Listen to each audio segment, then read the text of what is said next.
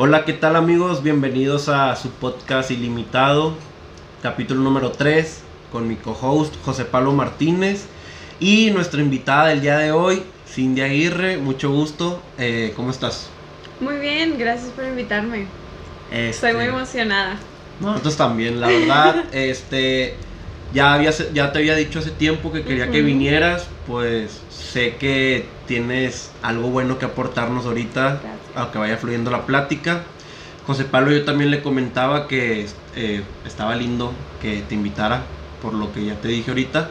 José Pablo, ¿qué opinas? ¿Cómo estás? Muy bien, güey, este, muy, muy alegre de estar aquí otra vez, un tercer capítulo, Muy emocionado. y por los que se vienen, este, un placer tenerte aquí, Cindy. Esperemos y se fluya la plática y no, y no nos quedemos callados mucho tiempo, ¿ah? Sí, no, Pero que, salgan cosas lindas.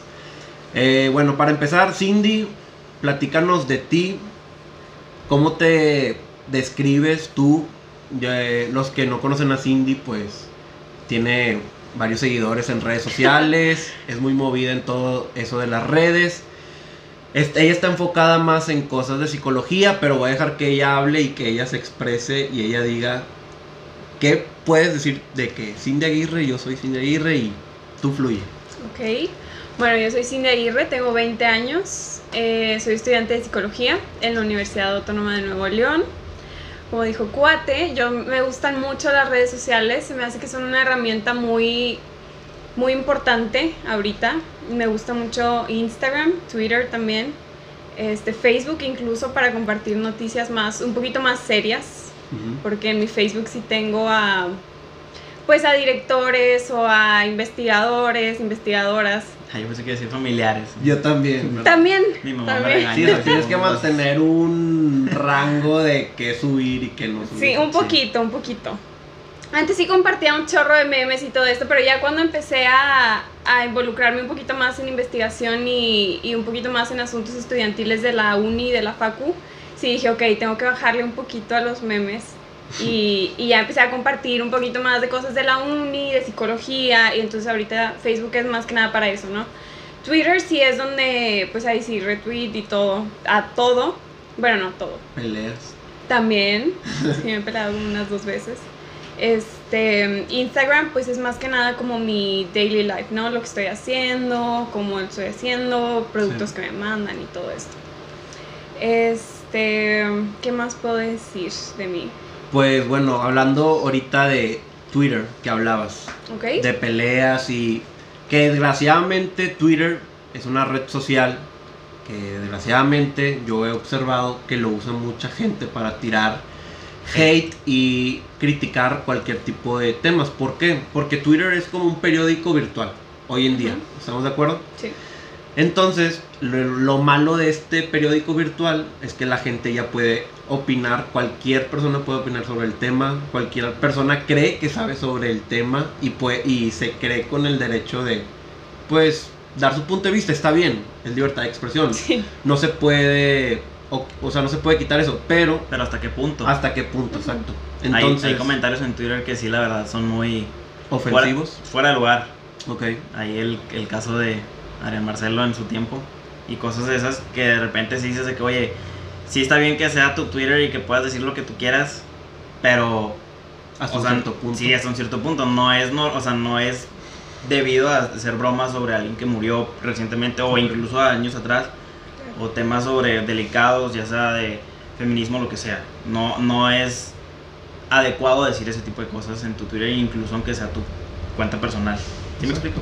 Entonces, Cindy, ¿qué pelea en Twitter que tú te acuerdas que traigas reciente o que traigas muy en mente que digas, no, esta vez sí me clavé bien cabrón, discutí con varias personas sobre este tema? Ahorita que me acuerde, yo creo que una de las más fuertes que tuve fue cuando tuiteé, ah, estaba muy reciente todo lo del caso de, eh, no me acuerdo exactamente dónde fue en Estados Unidos, el asesinato de George. Ah, George Floyd, sí. Y me acuerdo que yo vi a mucha gente indignada de que expresando como su enojo, pero cono o sea, conocí a esas personas y son personas que se burlan de, O sea, doble cara. ajá. Entonces, sí veía mucha indignación por lo que estaba pasando en Estados Unidos, pero dejando a un lado y normalizando lo que está pasando en México, que al final de cuentas hay un chorro de racismo y clasismo aquí en México. Sí. Y, y cosa que peor, no lo conocemos los mexicanos. O sea, Ajá.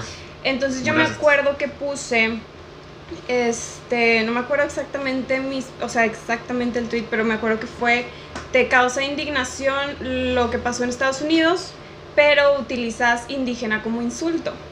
O de que naco. Ajá, porque yo sí he escuchado muchas personas que dicen de que, ay, tipo, se ve que está bajado del cerro, cosas así, ¿sabes? Que es de que, ok, entonces ¿por qué te estás quejando de algo que está pasando en otro lugar cuando tú estás usando y normalizando demasiado el Exacto. racismo aquí, el Sí. racismo aquí? Entonces me acuerdo que un, un chavo este, contestó de que, ay, este, pobre de mí que me dicen güerito vende quesos, algo así.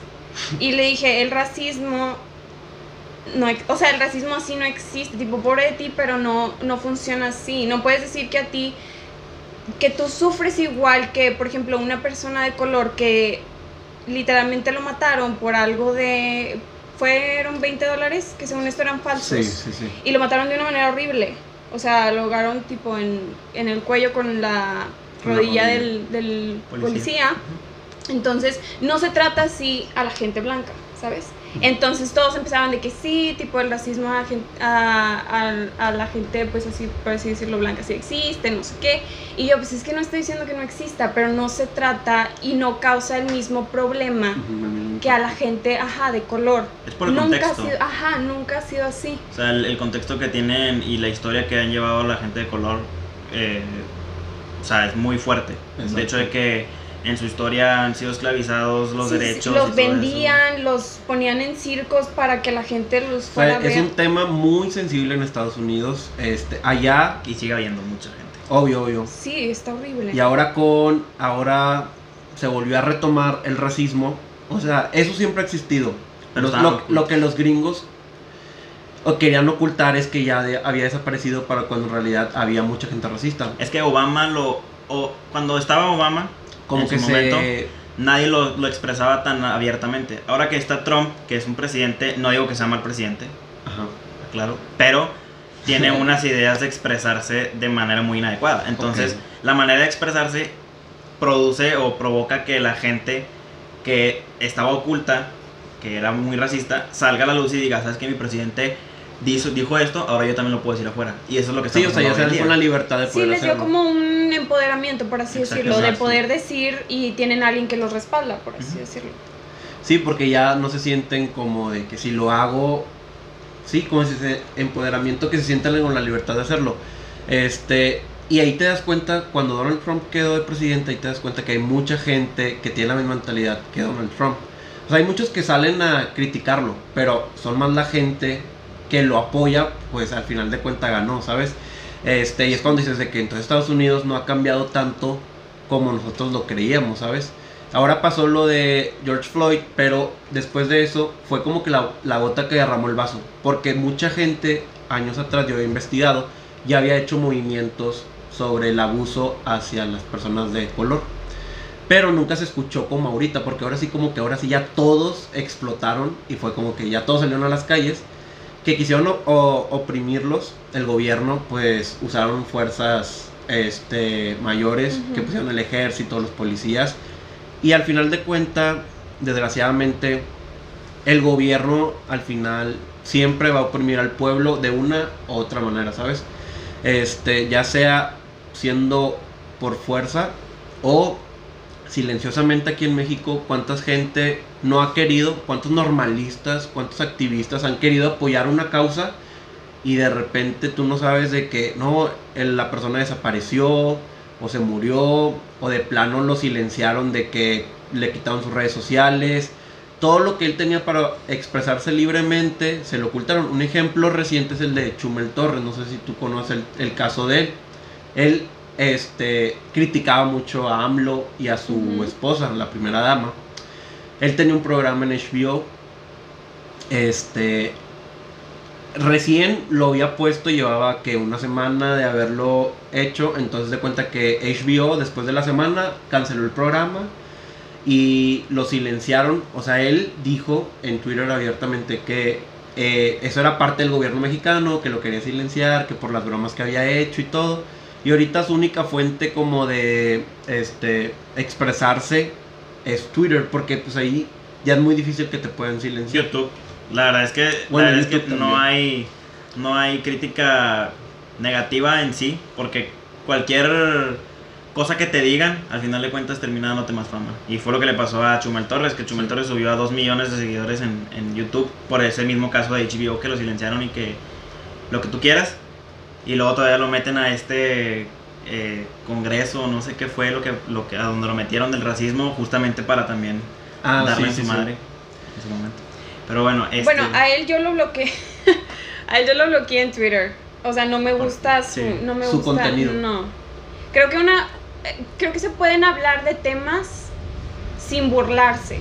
sí. Creo que cuando entra la burla, Ya traes como que otro tipo de público y... no otro tipo de público, pero creo que se puede hablar de ciertos temas sin necesidad de, de ofender, de burlarse de los rasgos de una persona, de cómo es una persona, ¿sabes? Creo que se puede hablar las cosas sin necesidad de burlarse. A mí en lo personal yo no soy fan de él, no me gusta Su humor. su contenido, no me gusta para nada su humor, no es mi tipo de humor, pero cada quien. Sí, sí, pues...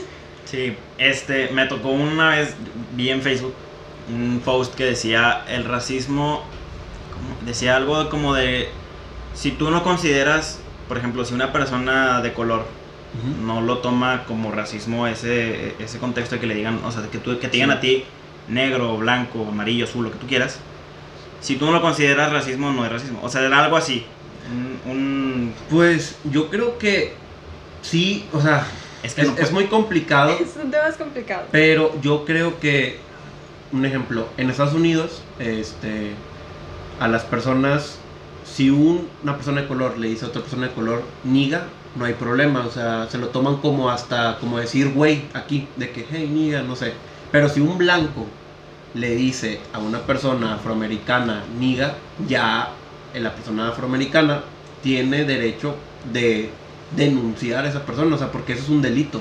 El tuvo ofender, decirle niga a una persona de color allá. Y es como aquí.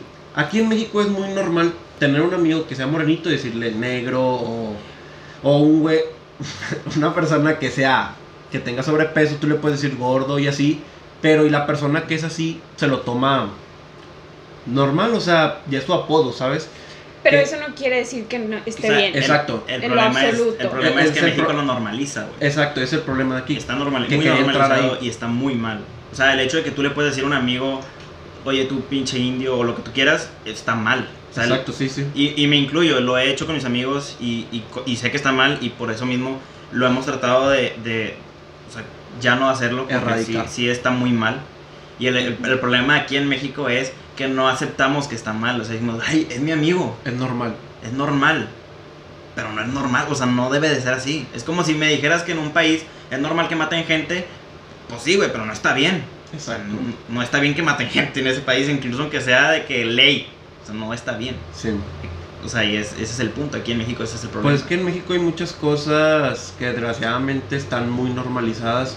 Otra cosa que está muy normalizado aquí en México es este otro tema que ahorita salió mucho a la luz, que es lo de los feminicidios. Es un tema fuerte, pero es un tema que mucho tiempo se quiso ocultar, que muchas veces no se daba a la luz muchos casos, desgraciadamente. Este, pero que son cosas que pasan día a día en nuestro país. Otra cosa es lo del racismo aquí en México. Hablamos de Estados Unidos, pero aquí en México, ¿cuántos grupos indígenas se ha hecho un lado, se les ha quitado sus Sí. propiedades, sus terrenos por cuestiones políticas o cuestiones económicas. Un caso que yo tengo reciente, em, hay una fundación que una, una prima mía empezó que se llama eh, Shilos, es X-E-L-L-O-S. Ella empezó a apoyar a una comunidad en la Huasteca, el cual el gobierno, el gobierno de aquí de Nuevo León, quería construir ahí, eh, ¿cómo se dice? Colonias. Pero la gente que estaba ahí los iban a, o sea, literalmente fue que llegaron los policías, de que no, ustedes ya no tienen derecho a estar aquí, los corrieron, los dejaron sin casa, sin nada, y mi prima ahorita está intentando apoyarlos de manera legal, porque al final de cuentas pues son terrenos de ellos. Sí, sí. Pero desgraciadamente la avaricia y el poder de tener dinero, pues a veces cierra los ojos de las demás personas y no ve el problema que le está ocasionando a otros a otros seres vivos que viven ahí, o sea, en ese en ese en este caso esto, esta comunidad en la Huasteca, pero también podemos tocar temas de ya cuestiones de flora y fauna, cuánta flora y fauna se ha destruido por la por, por lo codiciado que es el ser humano. Por querer generar, generar, generar ingresos, cuántas, eh, pues sí, cuánta flora y fauna se ha destruido. En- y no sé qué opinen ustedes de sobre este caso de la avaricia que tiene el ser humano, sobre querer generar ingresos y destruir a lo que esté todo a su paso, ¿verdad? Pues, es, o sea, es que aparte de que está mal, de que quieran meterse en los cerros y quieran meterse en, en- en todo esto de derrumbar árboles y quitar para poner casas, aparte de que está mal, se ve muy feo. O sea, Ajá. imagínate ver el cerro de la silla lleno de casas. Feo, o sea, lo ves, lo ves de su manera natural y todo, y se ve bonito. Y vas al cerro de la silla, lo subes, no ahorita en cuarentena, pero lo subes. Y, y se ve, o sea, está padre el camino, o sea, está bonito, Sí. mucha naturaleza. ento- para que vengan unos güeyes del gobierno a decir, oye, voy a poner aquí una casa. O sea, no, no está bien y se ve muy feo. al- A, la vista, cuando ves un chorro de casas en, en la- en las montañas, se ve muy mal. A mí, para mí, lo personal, se ve muy feo. Sí. Este. Pero bueno, yo creo que ya hemos metido mucho aquí el tema de. Sí, sí, sí. Yo en ese tema yo creo que el, el ser humano en sí siempre ha tenido como cierto grado de sentimiento de superioridad. Creemos que nos pertenecen cosas que no nos pertenecen. O sea, creemos que podemos hacer lo que queramos con los árboles, con los espacios verdes, con el mar, con lagos, con ríos, ¿no? Con animales, cosa que no es así. Se supone que debemos convivir todos. O sea, pues en armonía, ¿no? Suena muy como de película Sí. pero estamos aquí para convivir todos con lo que hay ahorita aquí y creo que el ser humano siempre ha, ha buscado la manera de posicionarse de cierta manera como de decir de que no, es que yo mando aquí, voy a construir aquí, no me interesa que haya animales porque lo que yo necesito va o sea, vale más lo que yo necesito que lo que necesiten los animales. O vale más lo que yo necesito que el espacio que ya tenían los árboles de años, de 130 años o algo así, Sí. ¿sabes? Creo que el sentimiento de importo más yo por sobre todas las, las, Las cosas. los otros tipos de vida que hay, este, es algo que ya se ve desde hace mucho, pero que últimamente sí he visto como es, o sea, real pasa a ser segundo plano la importancia que tiene la naturaleza Sí. en todo Sí, sí, sí. su... Y ahorita con AMLO, el tren Maya que quiere también. Ah, bueno, sí. Es un tema muy sensible también que estaba escuchando, no me acuerdo, no recuerdo bien, no sé si me apoyen, el, un Instagramer que sube muchas cosas de naturaleza y habló sobre el tren Ujú. Maya. ¿Cómo se llama? No cómo el que llama. salía en Desconozco Badabun, completamente. Desconozco completamente. que es un chavo que tiene uniceja y todo y habla y tiene ojos Ah, de ok. color. Sí sé quién es, pero no me acuerdo cómo se Pero llama. si, lo ubicas. Sí, sí, sí. Tú sí lo ubicas. Bueno, él hablaba y de- expresaba que el tren Maya este, va a estar muy bonito y todo, pero para empezar, va a destruir mucha naturaleza, va a destruir cenotes y todo eso. Otra, no va a dar tanta economía como uno piensa. ¿Por qué? Porque los que lo van a construir es una constructora china. O sea, no le, estás dando el contrato a una empresa mexicana. Lo único que van a trabajar ahí, a lo mejor van a ser empleados mexicanos, si no es que la misma empresa china se trae gente de China a trabajar acá. Que por lo regularmente los chinos, en cuestiones económicas y laborales, siempre traen personal suyo porque pues confían en, en el rendimiento de las personas de allá, que sinceramente es muy bueno. O sea, por eso China es la economía ya número uno en el mundo, o va a ser la número uno próximamente. Entonces, o sea, son cuestiones como volvemos a lo mismo. El gobierno este, un ejemplo, AMLO, ahorita ya, él prometió en campaña que iba a hacer eso y él ya está de que enfocado en hacerlo, no le importa que vaya a destruir los, las normalistas, No, ¿y quién los ecologistas. El güey dice que lo va a hacer porque lo va a hacer. Ajá, o sea, eh, por sus... ya lo está como, ya es un tipo de dictadura que él ya está diciendo, lo voy a hacer, lo voy a hacer. Sí, se ve muy mal. La verdad, este gobierno ha, rom- ha roto récords de todo tipo. O sea, tanto en economía, este, homicidios en general, todo Sí. está muy mal. La verdad nos estamos viendo muy, muy mal como país. Y, o sea, en el exterior, o sea, ¿cuán- ¿cuántos yo he visto otros noticieros, eh, no sé, en España, internacionales, se burlan del presidente de México y dices, güey, ¿por qué ese, esa persona me está representando a nivel mundial, ¿sabes? O sea, si de por sí hay muchos lugares donde en México tienen la idea de que aquí en México todavía andamos en burro y está muy mal también la mentalidad de otros países hacia aquí, que poco a poco se ha estado normalizando.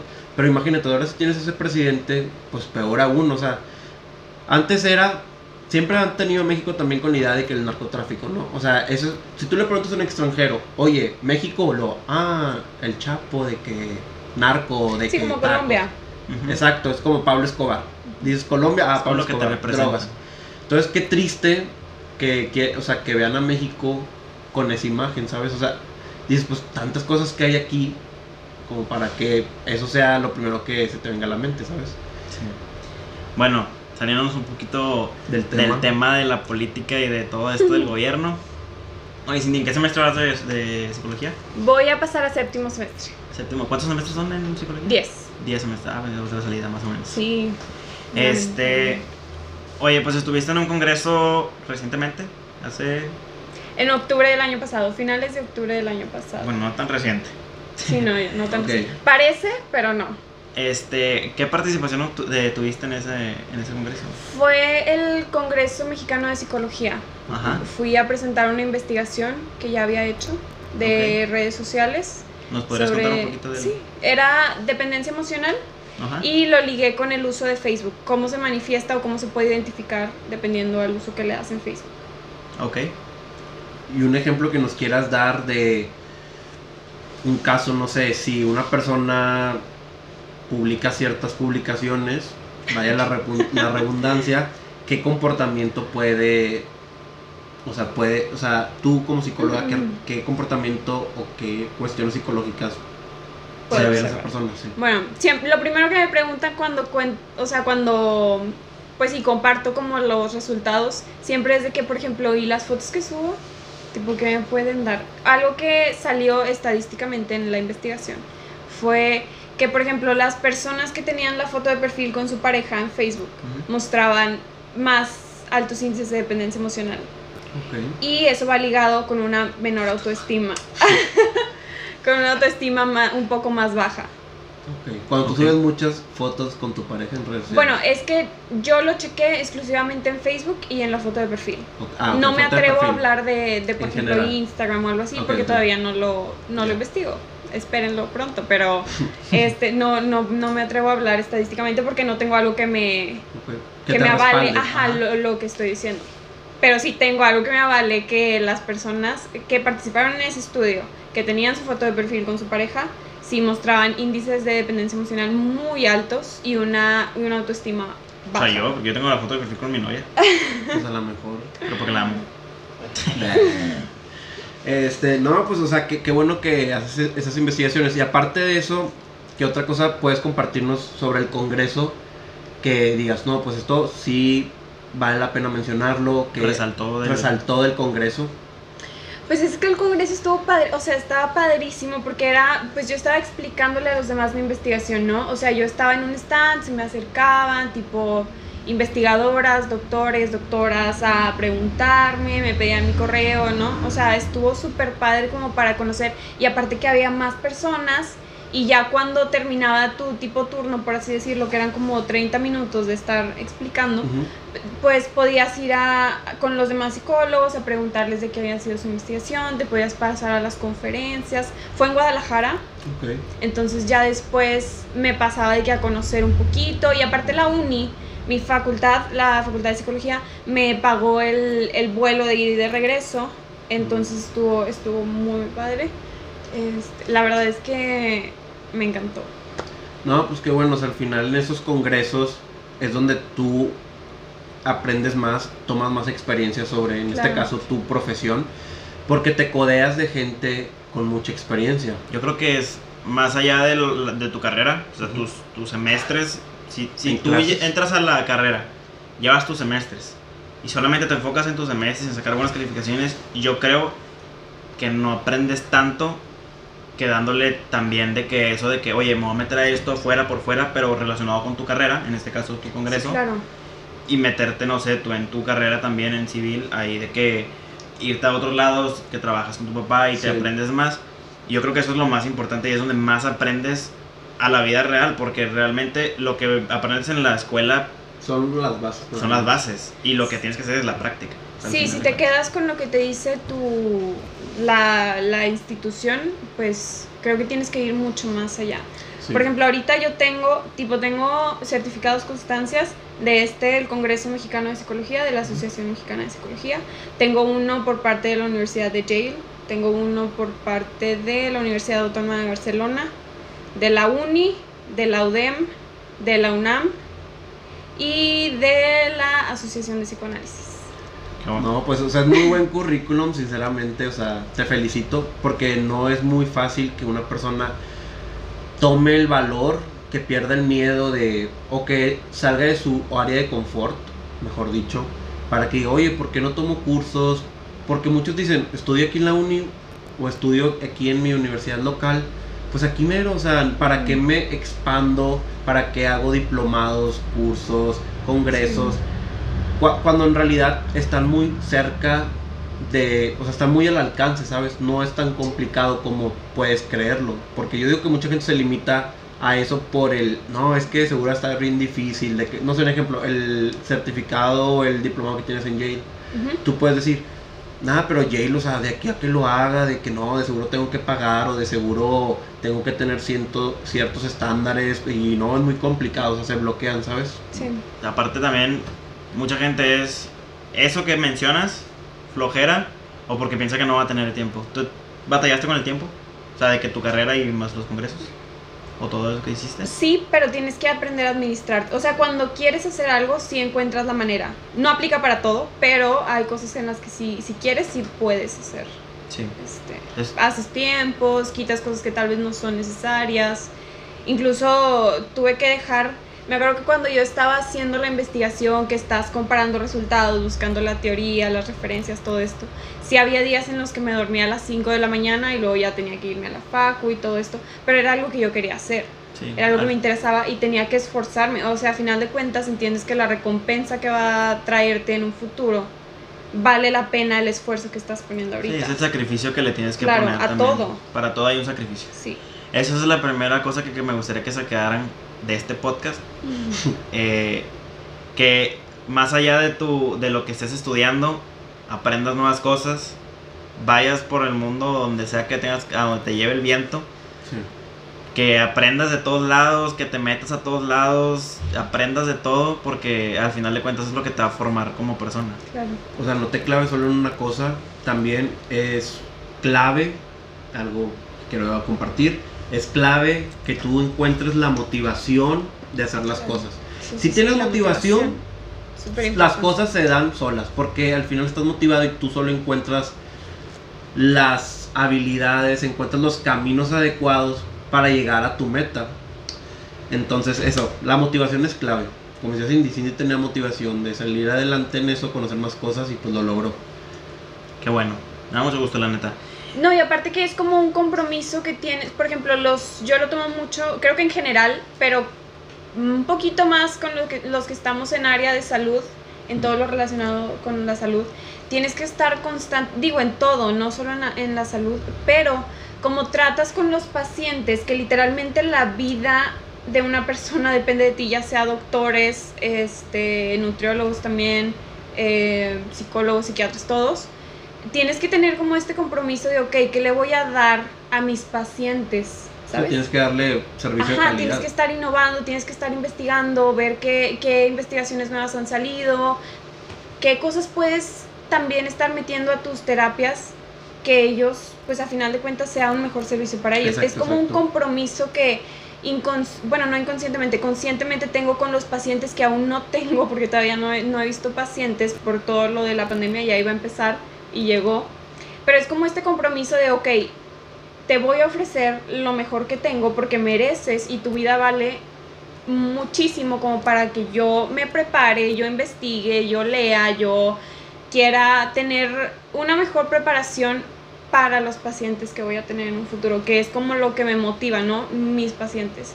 Ok, otra cosa que se me acaba de ocurrir ahorita que te voy a preguntar.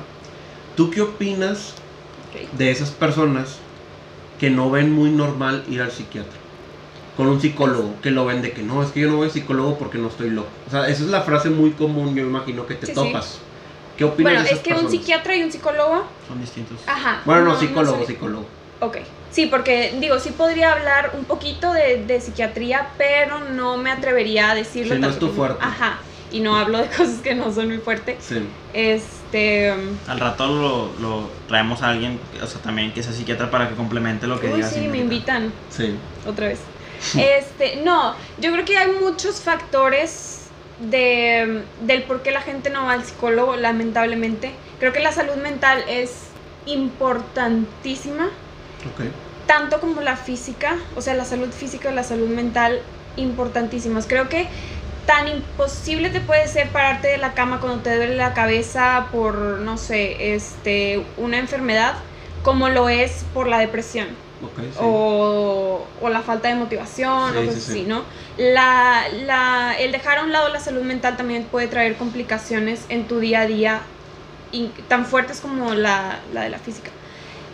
Pero sí he notado ese, ese estereotipo que está de que el psicólogo es para gente, pues por así decirlo, loca.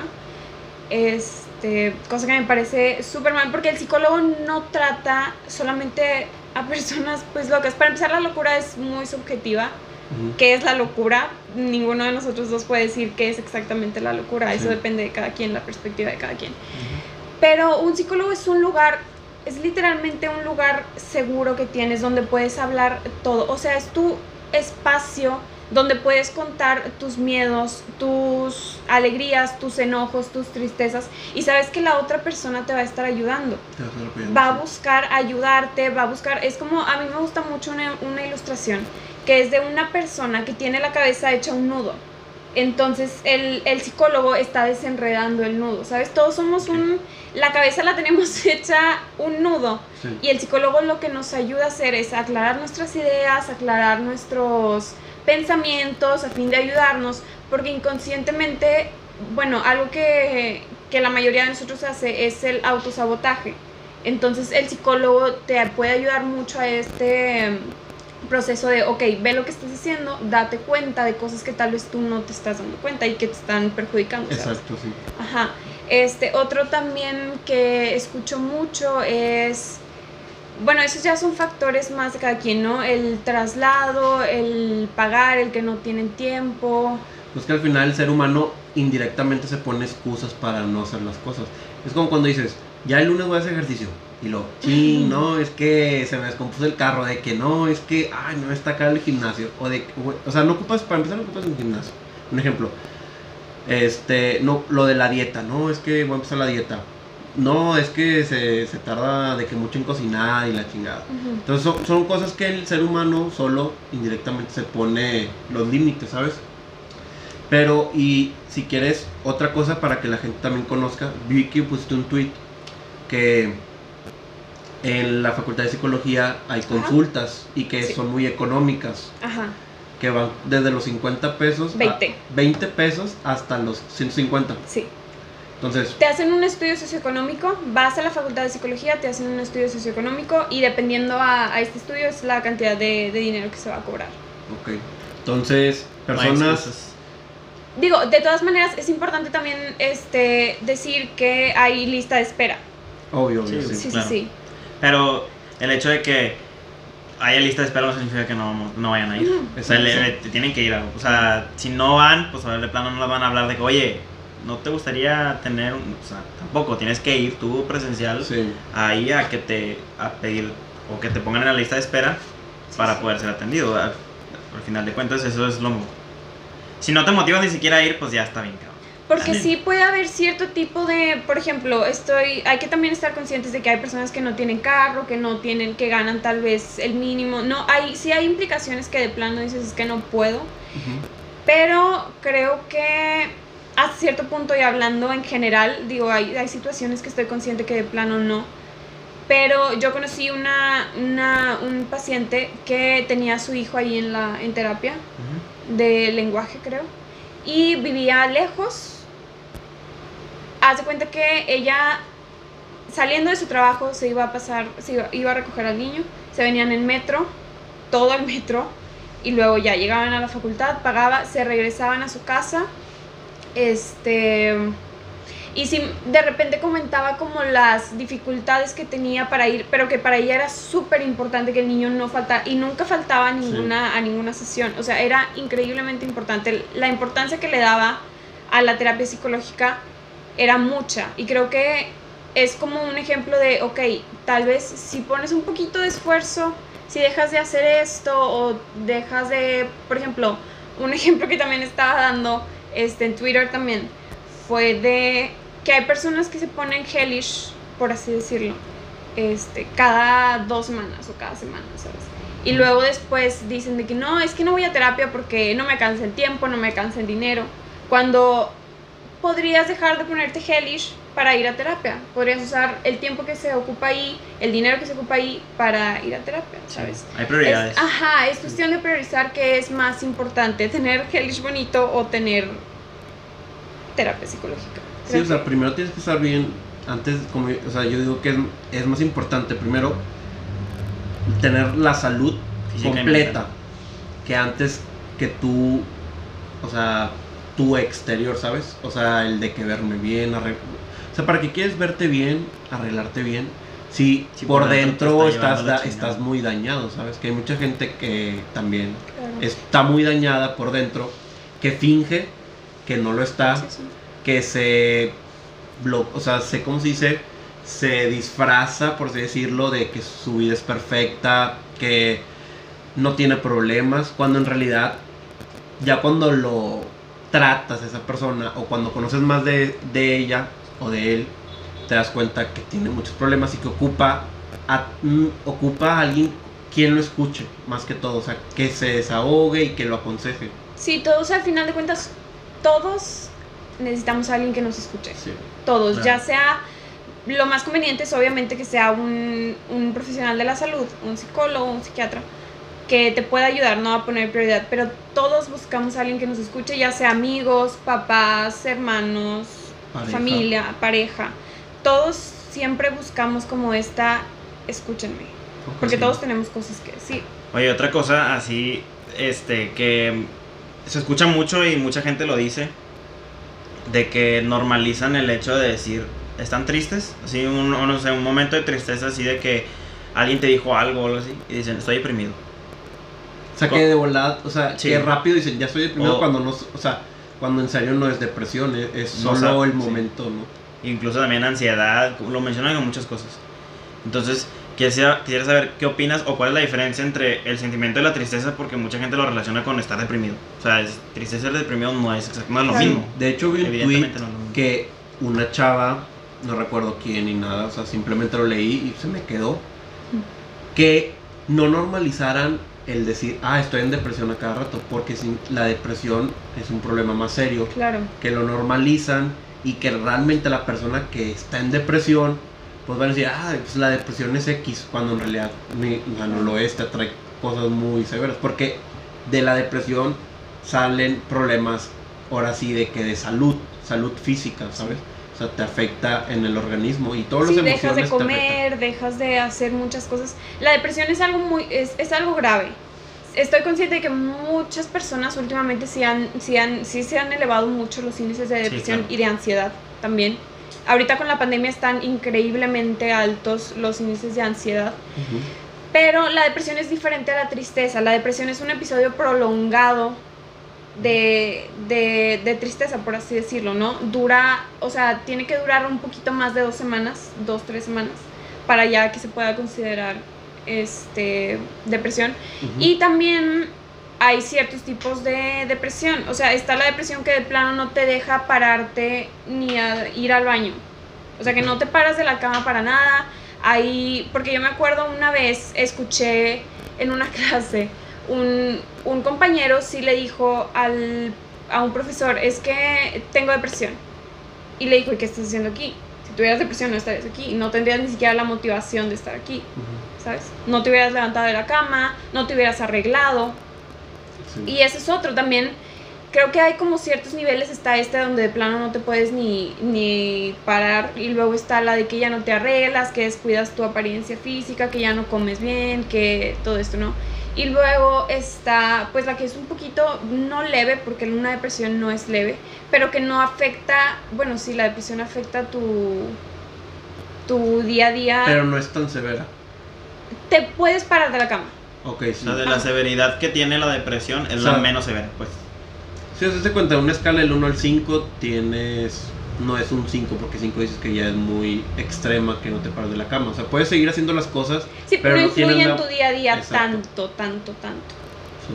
sí, pero sí es importante aprender a identificar la tristeza como emoción y la depresión. La depresión es un es un problema, o sea, es un trastorno, necesita, muchas veces requiere medicación, este es un poquito mucho más grave y no es algo que creo que la gente quiera experimentar. Entonces, autodiagnosticarse depresión si es algo un poquito grave.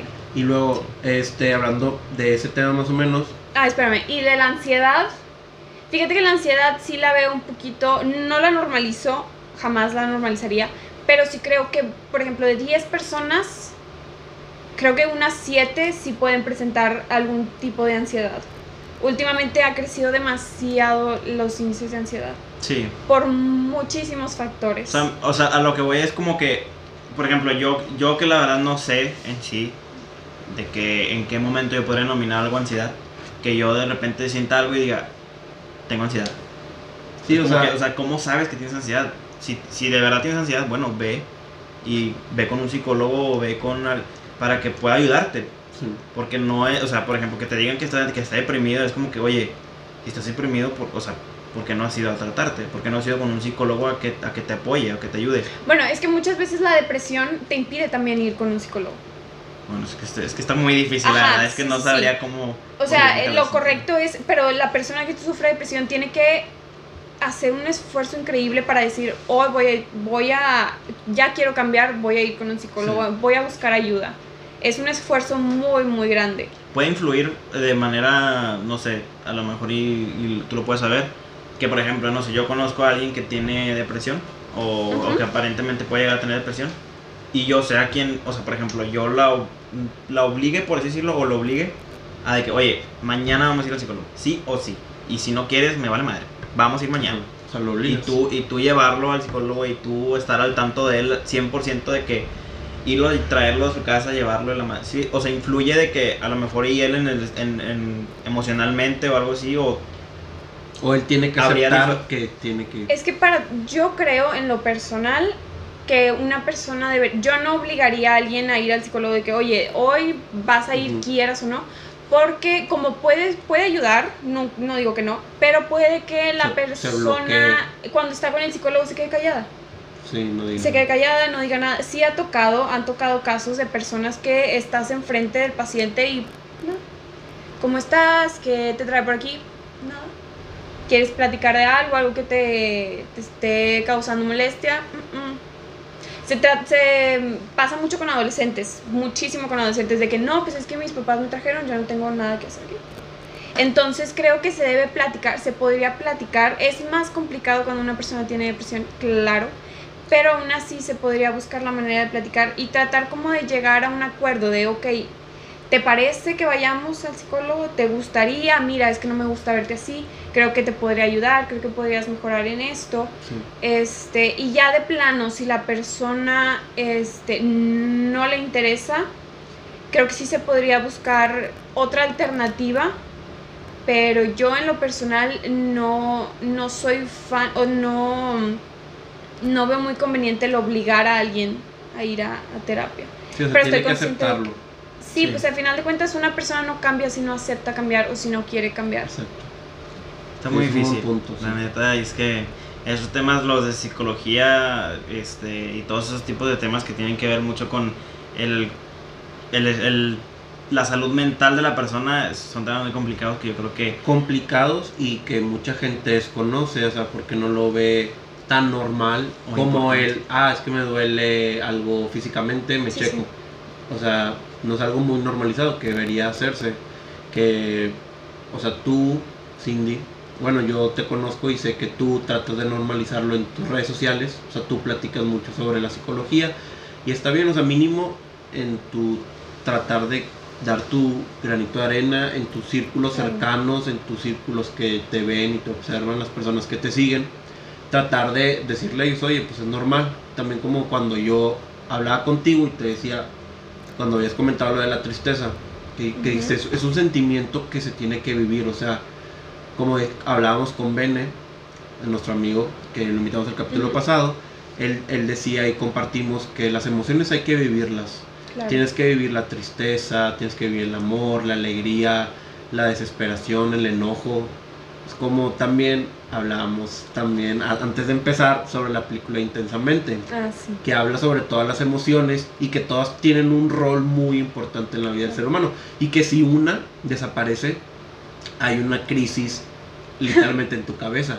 no, no la he visto. ¿No la has visto? ¿No lo has visto? Deberías. Esa es una muy buena película. O, O sea, sea, para los psicólogos es de que es un ¿Tú la recomiendas así de que, oye, Claro. abiertamente, o sea, de que fuertemente, pues me imagino que sí. Sí.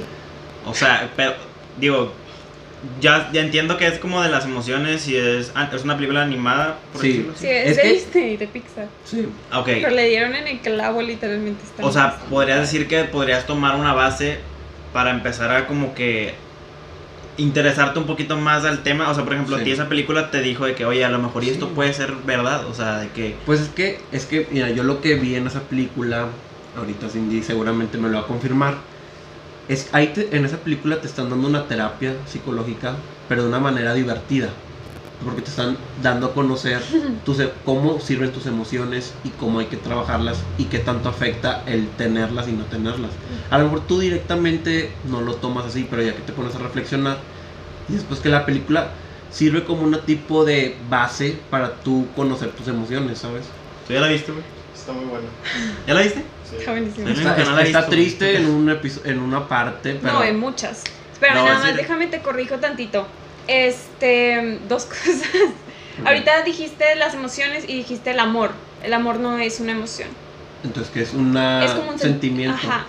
Pero eh, no es una emoción. Tenemos emociones, digo, derivan muchísimas, pero las que, por ejemplo, en la película de Intensamente, las principales son esas: eh, tristeza, enojo, este, asco, por así decirlo, felicidad y miedo. Algunos dicen que la sorpresa también cuenta como una sexta emoción principal y ya de ahí derivan las demás. Pero el amor no es tanto una emoción. Pues es que eso más va con la felicidad. Porque cuando estás enamorado, pues eres feliz, ¿sabes? O sea, bueno, yo creo, no sé si hay gente que esté enamorada y no esté feliz. Es un tema muy complicado. Creo que son muchas emociones, no solo la felicidad, porque el enamoramiento sí es una etapa donde es casi todo felicidad. Pero el Claro, amor claro. es una mezcla de todas las emociones. Sí, y luego dijiste que es como una terapia psicológica. O sea, no terapia, pero o sea, que te da las bases de cómo funcionan tus emociones. No, es que es muy diferente una terapia psicológica a una clase o algo de psicología. Porque una terapia es literalmente tú, cuate, vas con un psicólogo, te sientas en su consultorio, él te dice, ok, ¿qué pasa? Y tú Sí. le cuentas de tu vida y ahí, este, o tu problema, y ahí se desenvuelve todo en base. Es muy diferente a ir a un salón donde te dicen, ok, estas son las bases de, de esto, ¿sabes? Sí, sí, sí, sí, sí. Sí, sí, sí. Tienes razón. La, la película da, mm, muestra de una manera divertida conceptos de psicología, Ok. muy padres. Bueno, entonces lo voy a decir. Probablemente mi novia también ya la vio, güey, pero. Tienes, o sea, sinceramente es muy buena. O sea, te, te entretiene de que cabrón. De hecho, pues fue de las. Ha sido de las películas como que más aplaudidas por el público y por la crítica en general de Pixar. Porque. O sea, es que tiene un trasfondo muy, muy lindo, Muy ¿sabes? padre. Porque yo me imagino que dentro de esa película los escritores estuvieron trabajando a la par con psicólogos. No creo que es- sí. no creo que es el escritor de que él sabe todo. O sea, Si obviamente. algún día lo ven los que hicieron la película, vengan para aclararnos esa duda. amamos. Ah, sí. No, entonces lo voy a decir a mi novia, si no la ha visto, la veamos. Para saber qué rollo, porque la neta, o sea, sí sabía que existía esa película y de que, pero nunca me llamó la atención de que verla, Sí. realmente. Entonces, si dicen que está muy buena, probablemente Mira, la a decir a ves, mi novia. piensa en lo que dijo Cindy y ya le das un contexto más grande. Sí, haz cuenta que la película grandes rasgos te enseña cómo todas las emociones importan de la misma manera que... Porque muchas veces, y en la película empieza con la felicidad, ¿no? La primera emoción fue la felicidad y luego ya entra la tristeza, el enojo y las demás. Pero, ¿se la contamos o no se la contamos? ¿Spoilers o no es sin spoilers? No, porque luego, si, Mm. si la audiencia, los poquitos Sí. seguidores que tenemos no la han visto, se van a enojar con nosotros. Bueno, O bueno, spoiler alert, si me van a spoilear, pues para que se salgan de una vez. Sí, bueno, sí, mejor, mejor. ok, pasa, bueno, no la voy a spoiler. Pasa una situación, ¿cómo lo puedo decir sin spoilers? Una situación, di la emoción. Triste. alegría y tristeza desaparecen. Ok, O sea, la- esas emociones desaparecen de la cabeza del- de una persona en la película. Bueno, en la película se llama el cuartel general, que es donde están ahí las las Que es el cerebro ahí. ok. Ah, bueno, bueno, pero es la cabeza, ¿no? Este, no, porque eh, también está no. No sé cómo explicarlo. Mira, ¿te acuerdas que en la película hacen como el viaje? Después se van a memoria a largo plazo, memoria a corto Sí. plazo, pensamientos, inconsciente, hasta cierto punto, porque el inconsciente no es algo que esté ahí en el cerebro. Pero sí, al final de cuentas todo es el cerebro, todo, todo es el cerebro. Pero ahí lo dicen como cuartel general, ¿no? Porque es lo más importante. Este. Pero, total, se pierden estas dos. Para esto, no sé si tú te acuerdas, tristeza constantemente, está, digo, alegría constantemente estaba quitando a la tristeza. Porque no le gustaba que Riley, Riley, la niña, estuviera triste. Entonces ella quería ser como la emoción principal, siempre era de que tú, tristeza, vete allá, este, ahí busca qué hacer, déjanos a nosotros los demás, pues estar aquí, no. Se pierden, pasan muchas cosas, van como por toda la mente, ahí es donde le digo a Cuate que van a memoria a largo plazo, el inconsciente, que el inconsciente no es algo que se ve, pero bueno, este... Y luego, total, pasa una de mis escenas favoritas, hay muchísimas escenas favoritas, pero una de mis escenas favoritas es cuando, ¿te acuerdas el dinosaurio? No, no era un dinosaurio. Ah, el elefante. Sí, el elefante unicornio y no sé qué otras cosas era. Delfín también. Se le va un carrito X a memoria a largo plazo donde, no, al basurero mental donde ya nada regresa. No, los recuerdos que ya de plano no, pues se van para allá. No funciona así, pero ahí lo ponen en la película así. Entonces, haz de cuenta que el elefantito se pone triste, empieza a llorar y llega tristeza a animarlo, a decirle que no pasa nada, tipo, y mejor ya vámonos, este, no es así. Y luego, pues él no deja de llorar y en eso llega tristeza, se sienta con él y le dice, ¿qué pasa? O sea, puedes platicarme, sé que eso era importante para ti, entiendo que estás dolido, está bien que llores, no pasa absolutamente nada. Entonces, el elefantito llora un poquito más y luego ya está bien, ¿no? Y es como esta importancia de dejar la tristeza ser. Ok. Y creo que es algo que... Sacar, como dice la gente, tú llora, tú sácalo. Claro, No te, no te lo guardas a ti porque al final te va a hacer mucho daño el que te guardes las cosas. claro. Y creo que está como esta idea que se tiene de muchas veces no dejar a la tristeza ser y meter la felicidad en todo, ¿no? Ve el lado positivo de las cosas, este, no llores, no pasa nada, eh, estás, pues, hasta cierto punto estás exagerando, mira, hay alguien que está peor que tú, piensa en esto, piensa en lo bendecido que eres, ¿no? Cuando no, si hay algo que te pone triste, si hay algo que te molesta, si hay algo que te duele, tienes todo el derecho de que algo te moleste, te duela y que quieras llorar el tiempo que quieras llorar, porque es normal. Es una emoción que al final de cuentas está porque tiene que estar y es un sentimiento que se debe normalizar un poquito más. Digo, ya está normalizado, un poquito normalizado, pero antes sí era un constante, no estés triste o evita la tristeza. Yo digo que eso empieza desde pequeño, un ejemplo así rápido. Tú tienes un niño, bebé, pequeño, se cae, empieza a llorar y llega el papá. Usted no llore, mi hijo, usted es hombre, de que por qué llora y lo se aguanta, se aguanta. Y así lo haces, así lo haces. Que el niño no llore, que el niño, o sea, se reserve muchas cosas, que muchos problemas, que muchos hombres, por lo general, tienen mucho ese problema, que no sacan las cosas, que son muy serios, que no sé, no sé si sus papás son de que muy de casi no lloran o que se guardan mucho las cosas.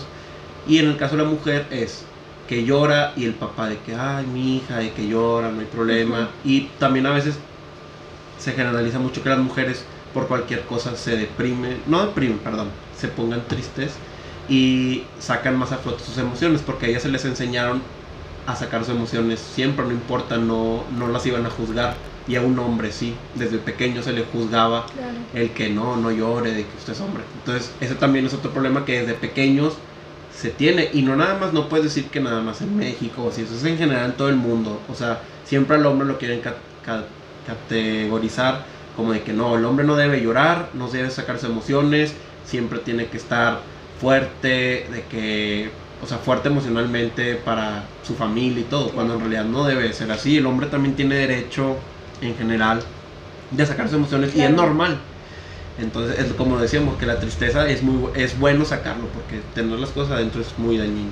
No, y aparte que las emociones van a salir de una u otra manera, siempre salen. Y lo que pasa, lo que yo, este, bueno, no yo, lo que se identifica es que los hombres sí suelen guardar hasta cierto, también mujeres, nunca están, no es solamente de los hombres, estadísticamente sí son más los hombres que las mujeres, pero, pero sí es común que los hombres como que mm, no expresen sus emociones.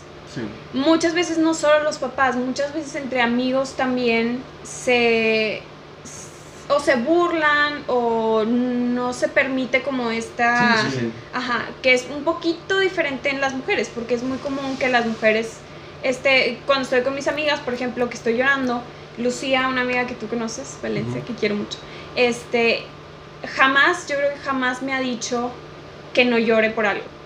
Sí he tenido otras amigas que desde que no llores, tipo tranquila, y Lucía es mi mejor amiga, ella nunca, nunca me ha dicho, este, no llores. Es un lugar seguro que yo sé, mi familia también increíblemente, este, que tengo para poder expresarme, ¿no? Entonces creo que también los hombres sí está un poquito menos normalizado el llorar, el expresar lo que les duele. Y las emociones a final de cuentas salen porque deben salir, ya sea muchas veces lo que pasa es que los hombres no sacan esas emociones y salen en forma de violencia. Entonces, por buscar, este, hay una palabra y se me fue. Yo creo que influye mucho ahorita que, que encuentres esa palabra para no matar el, el, tiempo.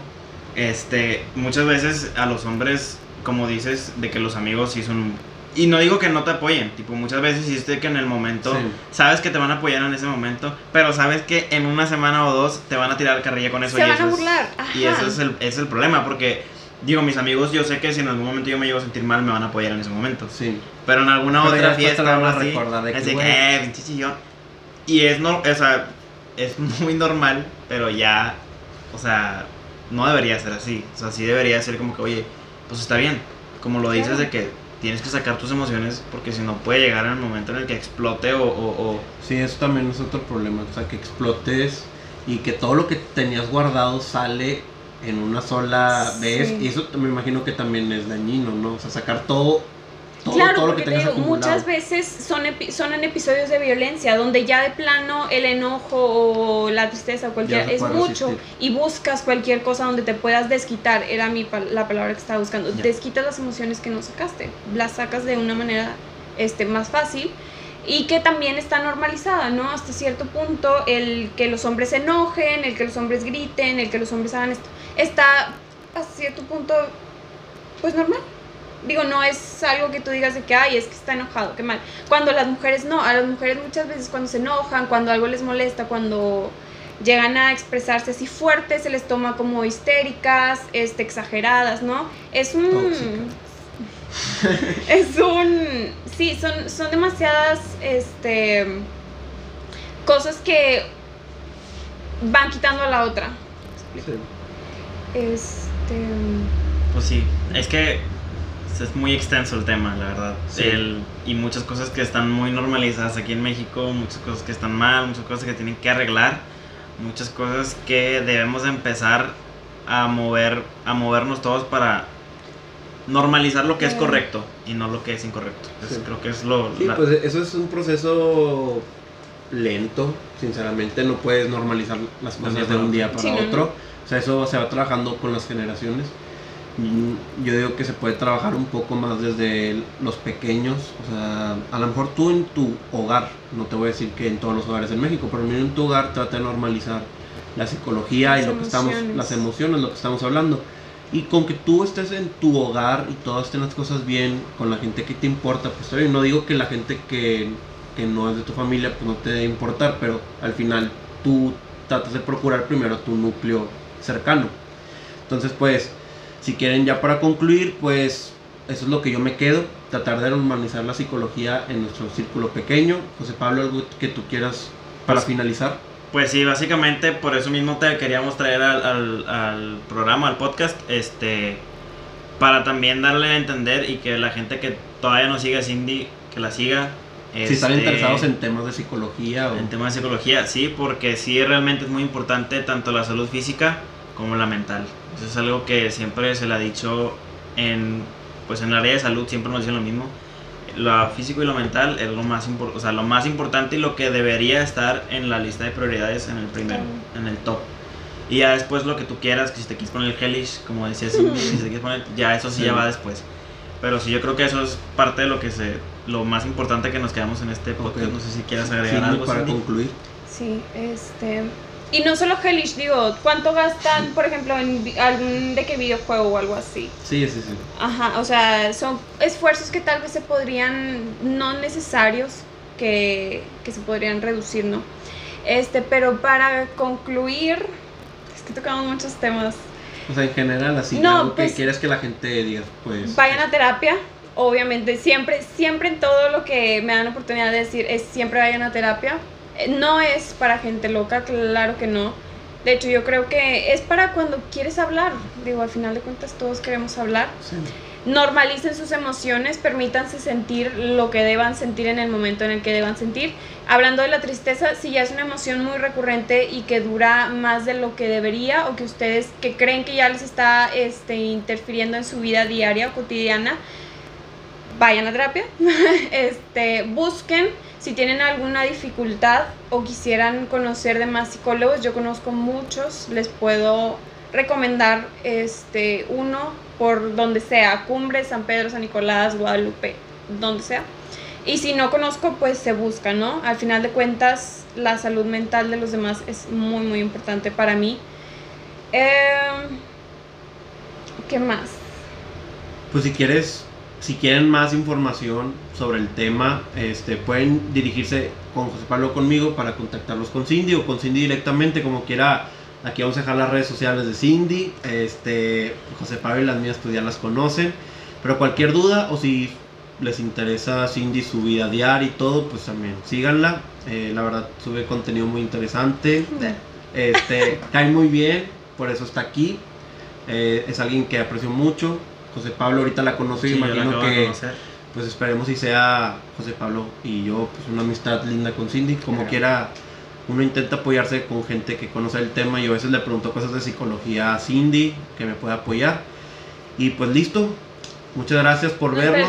También me gustaría que, ya por último, este, también investiguen. Digo, yo no tengo la razón en todo, no conozco todo, entonces si algo les interesó, me pueden preguntar, investigamos juntos, pero también ustedes investiguen por fuera, nunca se queden con lo que alguien les dice, siempre investiguen ustedes por su parte. Ok, perfecto. Pues muchas gracias. Este fue el capítulo 3 con Cindy. Nos vemos. Bye.